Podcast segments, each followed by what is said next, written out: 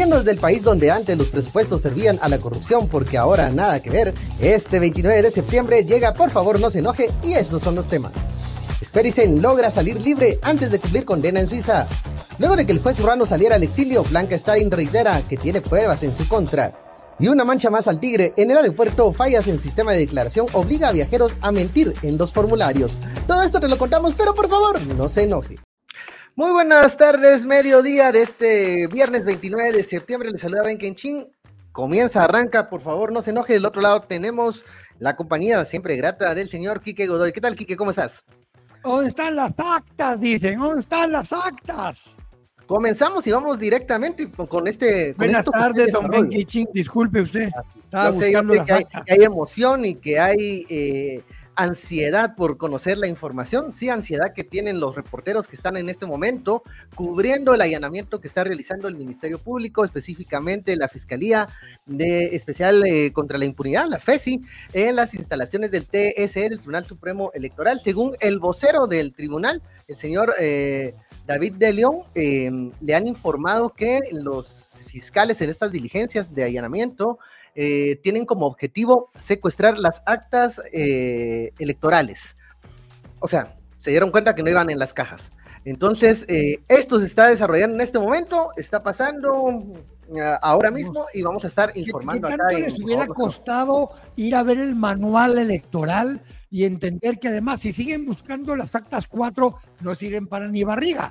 Deberían ir a buscar los documentos 8 que ya obran en poder de la, del TSE, pero tal vez se fueron a buscar ahorita porque las actas 4 queda una eh, va para la Junta Electoral Municipal, la otra va para auditoría y la otra es la que se usa para los digitadores, para el TREP. Pero ya no entiende ni uno ni qué están buscando, pero o sea, parecen la llorona buscando a sus hijos, pues. Para los eh, la, audiencia que dirá, bueno, ¿qué tanto dice esa acta? ¿Qué tanta información? Bueno, ahí están los, digamos, los resultados, el conteo de lo que se, se realiza en, en, las mesas receptoras de votos, en las juntas receptoras de votos. Y bueno, como ya lo acaba de especificar Quique, hay copias, porque eh, pues esto lleva un proceso de fiscalización que se realiza y que tiene su lugar y su momento mm, desde que se cierra, se, realiza el conteo, se transmiten los datos y luego hay eh, un espacio para atender las, digamos, impugnaciones o las, eh, las quejas que los partidos políticos, los fiscales de los partidos políticos que supervisaron y siguieron de cerca el conteo, pues han, han denunciado eh, o demandan conocer algo de eso ha sucedido todos los años, en todos los procesos electorales, no en todos los años, en todos los procesos, porque son cada cuatro años. Y bueno, ahora pareciera que esto se, se revuelve una y otra vez y habíamos pensado que se detenía o se ralentizaba el tema de eh, ir a revisar actas, ir a revisar cajas, porque ya se había presentado una solicitud de antejuicio que era por el tema del, TREP, por una adjudicación, una, sobre, una supuesta sobrevaloración. Pero ahora regresamos al punto cero. Esto es como el, el Banco Poli. O sea, ahora regresas al inicio y vamos otra vez con las actas. Eh, es la información que tenemos hasta el momento en este, en este Banco Poli de proceso electoral eh, acá en nuestro país. Es un monstruo multicabeza sin cerebro. Sobre todo sin cerebro. Bueno, lo que, lo que tuvimos noticia en horas de la mañana es que hay un pronunciamiento de la Unión Europea. Eh, el señor, el vocero Stanor, es el apellido, no sé si lo pronuncia bien, pero eh, manifestó y expresó su preocupación por los por la solicitud de antejuicio que presentó el Ministerio Público contra los magistrados del Tribunal Supremo Electoral y advierte que la Unión Europea no estaría en disposición de, pues, aceptar eh, que un tipo de, relación con un Estado que eh, sus instituciones están socavando la voluntad popular. Pero dirán algunos, ¿por qué contra el Estado, Quique? ¿Por qué no solo el MP? ¿Por qué nos echan la culpa a todos? Que, bueno, esto es algo que a veces también al presidente y a Matei se le olvida, que, que em, las representaciones del Estado, ¿no? no solo gobierno, no solo MP. Gente que si te recordás. Las instituciones. Si te recordás cuando el, canciller Búcaro estuvo en la OEA, él hizo mucho énfasis en que el gobierno del presidente Yamatei había estado cumpliendo con todas sus responsabilidades y con todas sus atribuciones. Y el canciller de Colombia creo que le dijo, recuérdese usted que usted no representa aquí al gobierno de Alejandro Yamatei, representa al Estado de Guatemala que incluye al organismo judicial, al Ministerio Público, al organismo legislativo, o sea, el Estado somos todos, le dijo, no solo ustedes como gobierno o como organismo ejecutivo. Y esa parte creo que les cuesta comprenderlo un poco como que no lo han terminado de, captar. Bueno, y esto, eh, más información en este momento, bueno, tenemos solo eh, lo que se está informando por los medios que están en el lugar. Eh, se ve una fuerte presencia de, fiscales, de, de, agentes del Ministerio Público, también acompañados con un cordón de seguridad de la Policía Nacional Civil alrededor del TSE. Y bueno, la pregunta que se repite aquí, que es, ¿dónde están las actas? Conste, que ayer estaban anunciando los de las redes del MP del cuarto nivel que, esto iba a pasar. Hace como una hora dijeron, espérense, nos atrasamos un poco, pero en media hora va. O sea, ya no usan de vocero la página del Ministerio Público, sino que la de todos estos muchachos, el Pineda, la Resis, el Pozuelitos y todos los demás. Entonces, algo están haciendo y siguen empujando el carrito de, de lados para adelante, dijo el carrito de lado de esta, de esta narrativa de, fraude que siguen, que siguen impulsando y que siguen empujando. Vamos a ver qué sucede qué, qué, y qué reacción tiene eh, los magistrados del Tribunal Supremo Electoral a, esta, a este nuevo allanamiento. Eh, vamos a estar interrumpiendo los temas del día para también eh, llevarles la actualización, porque otras cosas están pasando.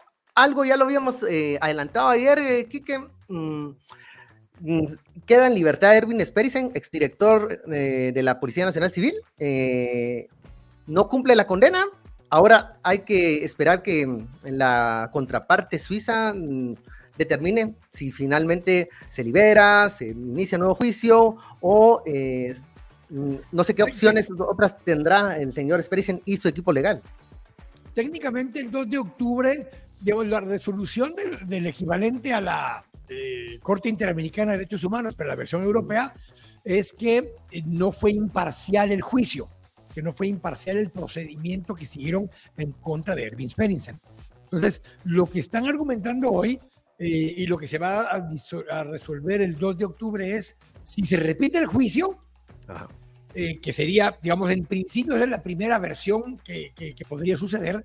La segunda versión es que digan, mire, todo fue ilegal, nunca debe haber sido juzgado y que venga el Ministerio Público de Suiza y diga que desiste del nuevo juicio y que los 11 años se den ya por tiempo servido. O una tercera opción que resuelvan y digan, miren, para no volver a repetir todo, ya se da como por servido y se acabó. El problema de la última opción es que sigue estando como vigente eh, la sentencia condenatoria.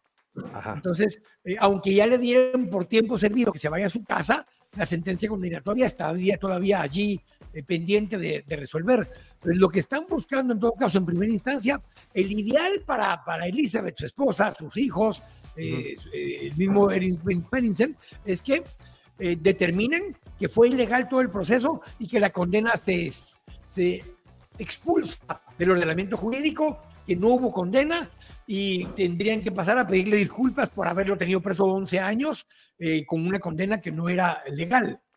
Es como cerrar el caso. Es como cerrar el caso. sí, pero la segunda sería reabrir y decir que se haga un nuevo juicio y que se cumplan con todas las condiciones que dice la Corte de Derechos Humanos Europea que no se cumplió.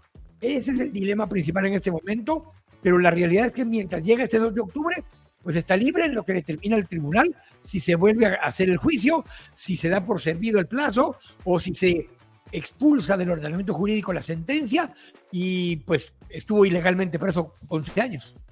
Ahora, eh, si se decidiera repetir el juicio, esta no es la primera vez, este creo que es el tercer juicio, ya hubo el primero y el segundo, incluso donde cambian eh, algunos términos, algunos, Ajá, la sentencia sobre todo, porque la primera era cadena perpetua, eso se cambia, eh, ya en esta última él es cómplice en esta sentencia, se le determina cómplice y, lo, deja a 15 años. Ajá, y a 15 años que, ya, digamos, él eh, es capturado en 2012, según tengo entendido. Entonces, haciendo cuentas, mm, ya le faltaría más o menos como tres años, dos años y medio, por ahí, eh, para cumplir esos 15 años.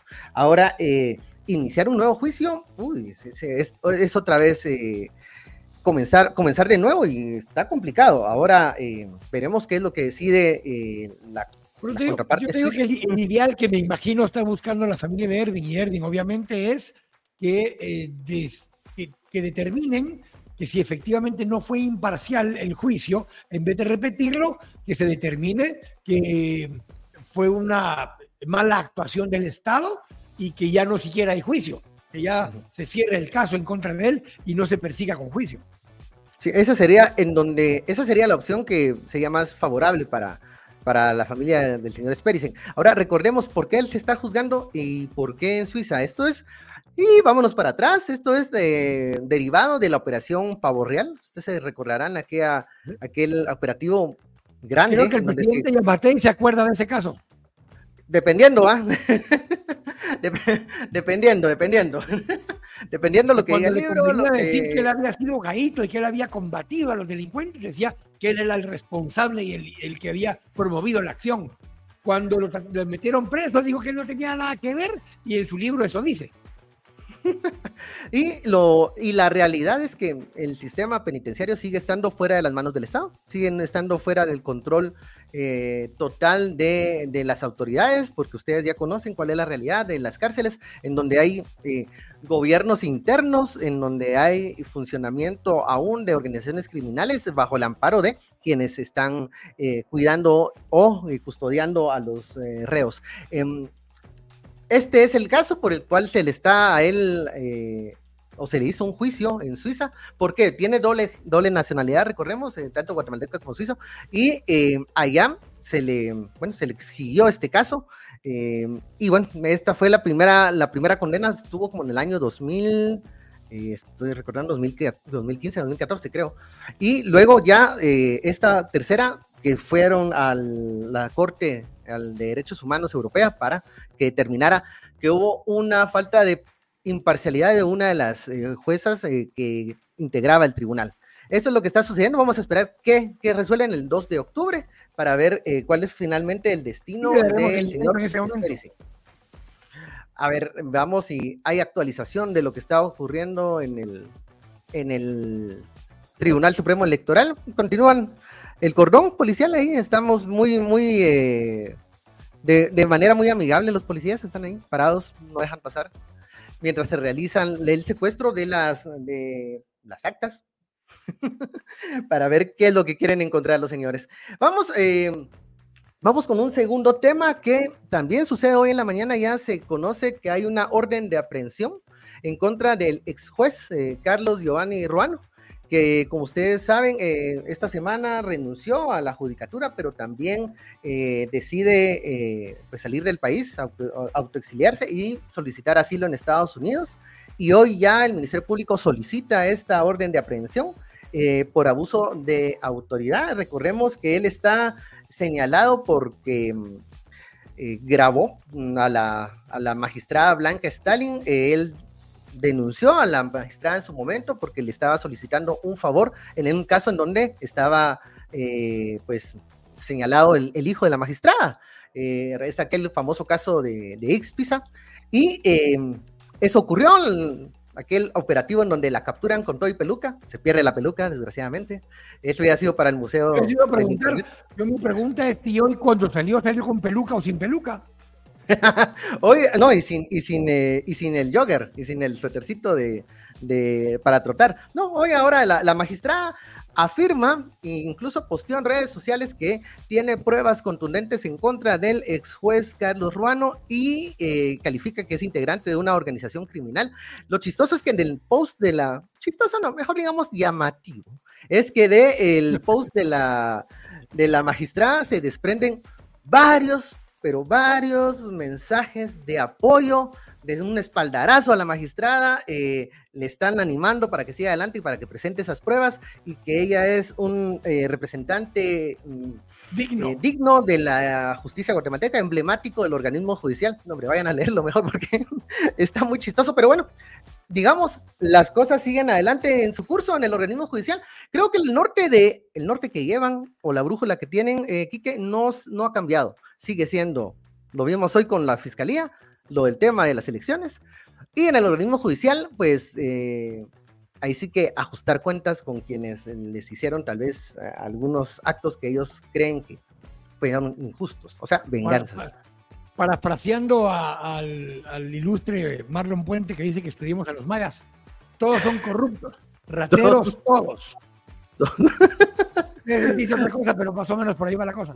Eh, sí, o sea, bueno, lenguaje florido, pero digamos, más o menos esa es la línea de la, de la idea y de lo que trata de expresar el, el, señor. Eh, tenemos algunos comentarios para eh, responder. Veamos qué nos dice. Ah, bueno, ¿qué, ¿qué, qué, es lo que busca la FESIL? Nos pregunta Carlos Celis en las actas, las actas. Las actas, las actas.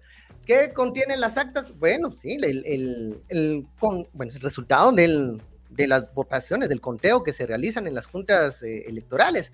Y eh, también nos escribe Wally, dice, este es un atropello para la democracia electoral, un insulto a la ciudadanía en su conjunto. ¿Qué piensan? Bueno, ya lo hemos reiterado varias veces acá en el programa. Eh, pues, ¿qué podemos hacer? Es, son las eh, diligencias que está realizando el Ministerio Público, mientras uh, creo que otros temas han quedado relegados allá, en la frontera con Chiapas. La cosa está, está interesante, pues no vemos mucho Ministerio Público por allá. Eh, y otros temas que también se han dejado al, al olvido, pues tampoco, pero estos son los, los tópicos y los, las prioridades de la política criminal. Que, Hay tres palabras claves. Las tres palabras claves son las firmas, las actas y el pisto del TREP. Esas son las tres palabras claves que están siguiendo.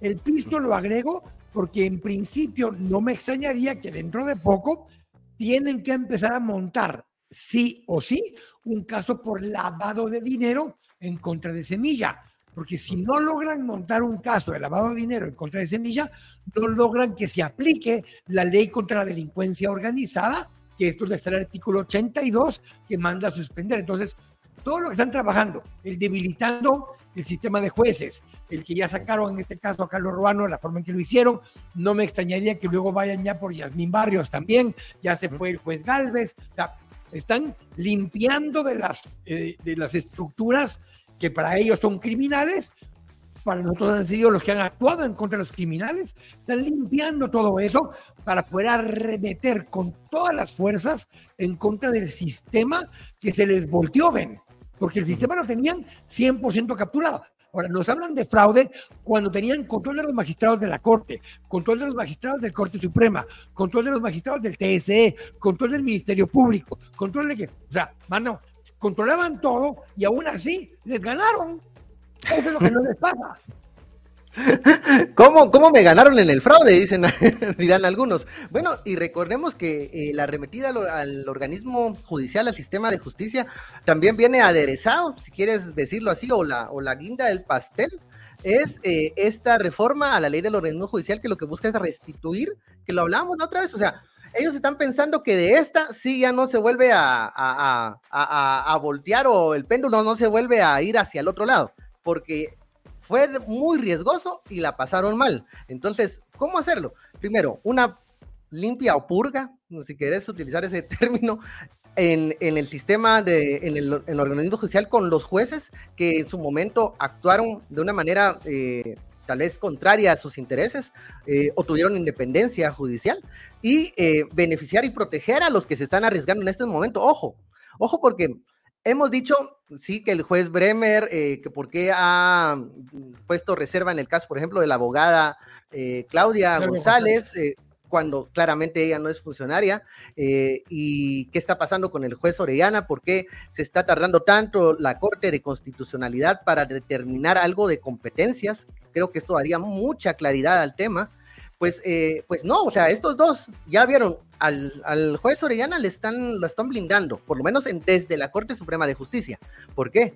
porque la apuesta de estos dos ha sido arriesgada y el sistema los quiere proteger y los quiere recompensar. Entonces, que no nos, que no nos extrañe que el día de mañana sea el magistrado Orellana y el magistrado Bremer los que estén pues definiendo y decidiendo eh, ascensos, traslados eh, y sanciones para los jueces.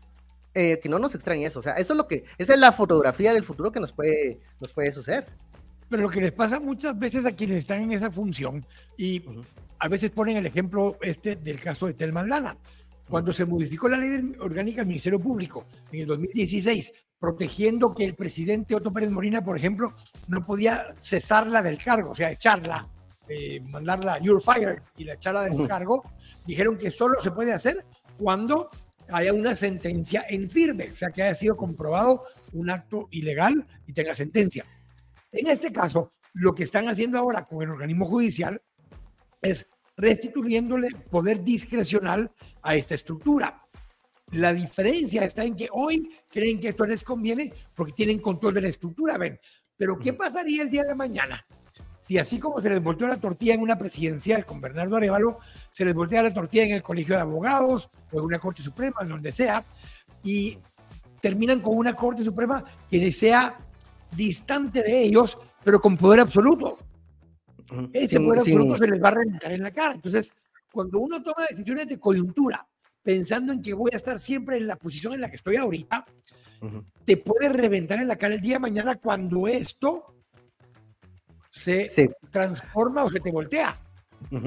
y, eh, y, debilitas el sistema de contrapesos o de controles que finalmente es lo que puede limitar la discrecionalidad de los funcionarios y de las autoridades. O sea, porque lo que estamos eh, viendo acá es que este, se está pensando de que los magistrados van a ser personas íntegras que van a estar pensando en la meritocracia y que van a actuar conforme eh, em, la calificación que tenga el juez o eh, los informes que tengan a mano.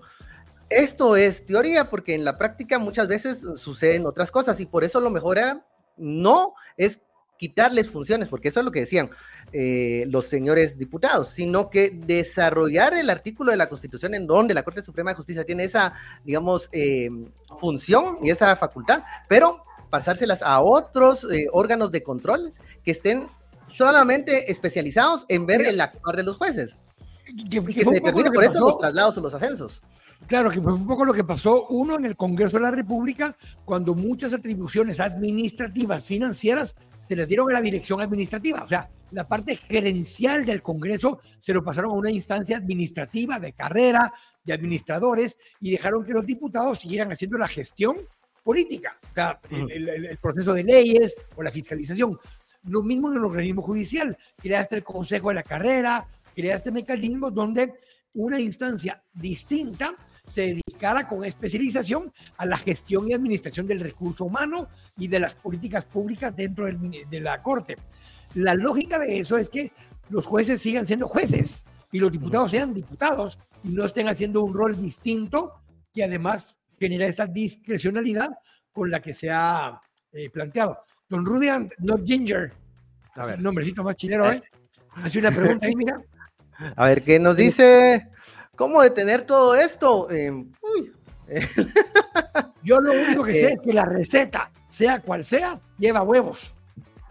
Y muchos, y de, y de ciudadanos y de ciudadanas, que, que yo creo que es presión de la calle, presión popular, presión de sectores, eh, manifestaciones de inconformidad, que ya vaya usted a expresarlas, eso ya es en el cómo, ahí hay un poco de, debate. Recordemos que eh, 48 cantones eh, anunció bloqueos. Eh, no habían realizado bloqueos 48 cantones, tengo entendido, hasta la semana en donde llegaron a manifestarse contra, en frente a las sedes de los de MP regional, fue, ahí, pero esta vez eh, han anunciado bloqueos desde el lunes 2, no son indefinidos, dicen, o sea, no, no hay, ellos van a determinar cuándo los levantan y cuándo los, restituyen, y eh, aún no hay un mapa de los puntos en donde van a estar eh, congregados, me imagino que una obligada es cuatro caminos, que, ya con eso, que plantean, plantean que son manifestaciones, no bloqueos. Ah, manifestación. Ok. Entonces estaríamos viendo que no, es, no habría un problema de tránsito los para ese día. Los bloqueos realmente son los que hay en el último tema, donde se está cayendo pedazos la región metropolitana y ahí sí hay bloqueos. Y para eso nos sacaron comunicados todas las cámaras y gremiales, porque te bloquean la, calzada de la Asunción, te bloquean la calzada de La Paz, te bloquean las carreteras de Salvador, te bloquean la entrada de Villanueva, te bloquean el aeropuerto. No, pues eh, esos bloqueos, bajo, Puente Naranjo, el problema.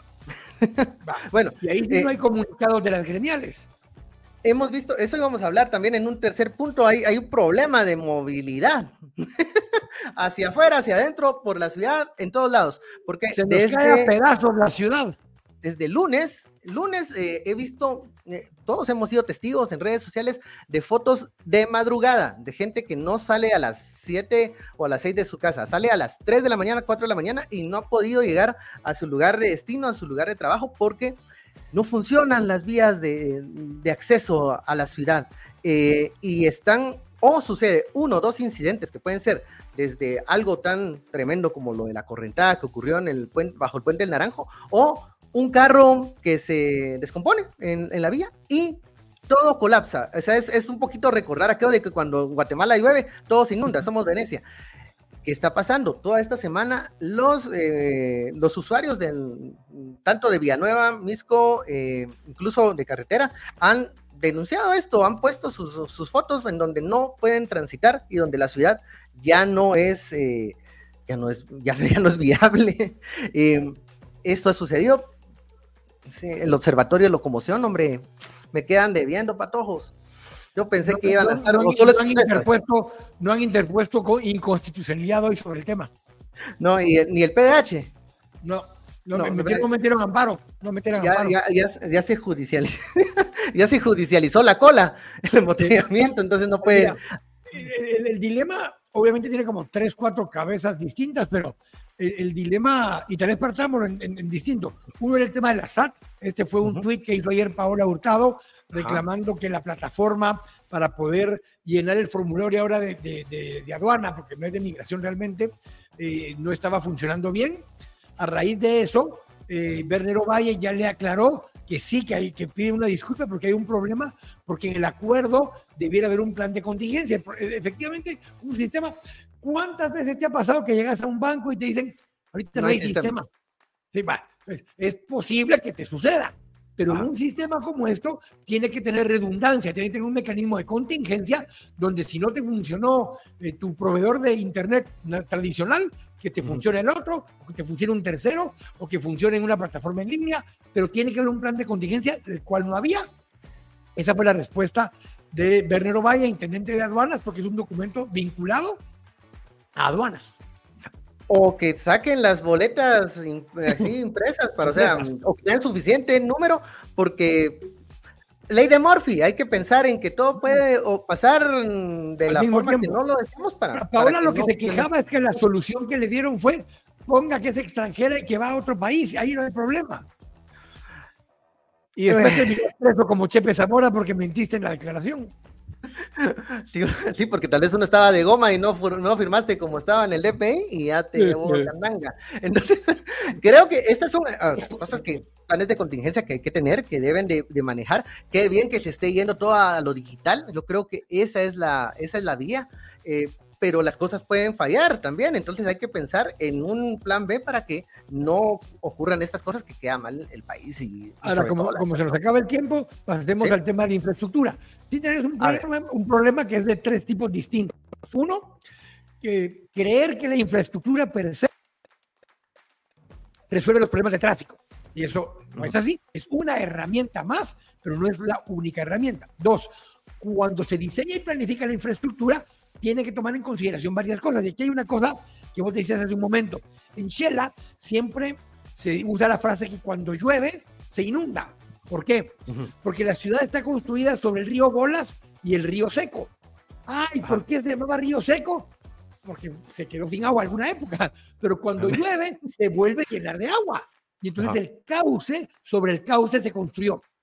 En un momento dado, se autorizaron construcciones sobre la cuenca de la Calzada de la Paz. La Calzada de la Paz es un río, es una cuenca.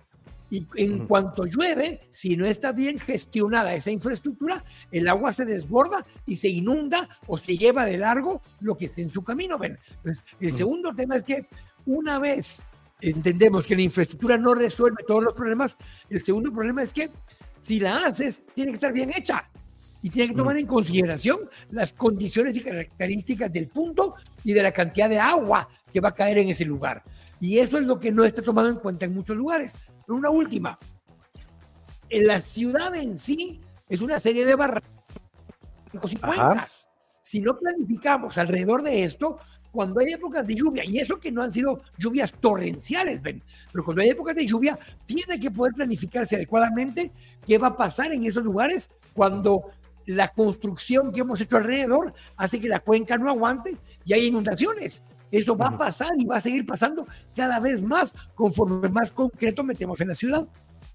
Pero la respuesta de las autoridades muchas veces ha sido, que eh, es eh, un, desastre natural, un fenómeno natural que no podíamos eh, predecir.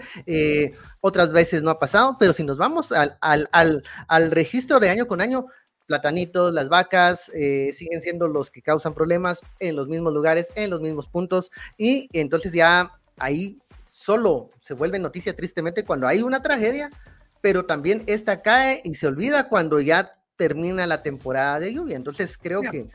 El, país en general, el país en general es un lugar vulnerable, de alto riesgo por las condiciones y características del suelo y por las lluvias y el cambio climático y todo lo que queramos. Pero todo eso se puede planificar y prevenir. Y si no lo planificamos y prevenimos adecuadamente, estas cosas van a pasar periódicamente. Y hay una tercera cosa que venía con el tema de infraestructura que te dije. Una vez se construyó, habiéndolo hecho en el lugar adecuado y entendiendo que las herramientas no son la solución final. El tercer tema es el mantenimiento de eso. El mantenimiento adecuado de esas instalaciones permiten mitigar, disminuir la posibilidad que estas cosas sucedan. Cuando no lo haces, tienes problema. Ahora, hubo varios cambios, pero hay dos cambios en particular radicales dentro de eh, la Municipalidad de Guatemala. Uno, nombran al ingeniero Álvaro Hugo Rodas, que estaba como de gerente de ciudad, lo pasan a nombrar ahora eh, gerente de Empagua que tiene que ver con todo esto, que tiene que ver con aguas residuales. Y el otro es el cambio donde quitan al señor Barnoya de gerente de Metra y nombran a Héctor Flores, quien hasta ahora ha sido el secretario general de la MUNI, como gerente de Metra. Técnicamente son los dos mejores operadores de la MUNI y los pusieron finalmente en los dos puestos más importantes de la ciudad. Asumamos que en teoría es para resolver esos problemas. Sí y que, y que, y que, y que le pongan eh, la atención del caso y que también se den cuenta que no tienen el micrófono encendido. Eso es muy importante. Eh, vamos cerrando con información allá en el Tribunal Supremo Electoral. ¿Qué creen? Bueno, eh, se sigue realizando el allanamiento y el, en el Tribunal Supremo Electoral el Ministerio Público informa que los allanamientos están bajo reserva, pero aclara que no está relacionado con el caso Semilla. Eh, pues la hacen de emoción estos señores, porque ahora lo declaran bajo reserva, pero dicen que no es, pero no sabemos. Bueno, nos, así terminamos esta media hora de viernes. Eh, ¿Ganaron los cremas? Qué? No. En la que Empatamos 0-0. Vamos a jugar de vuelta a Costa Rica, a ver cómo nos va por allá.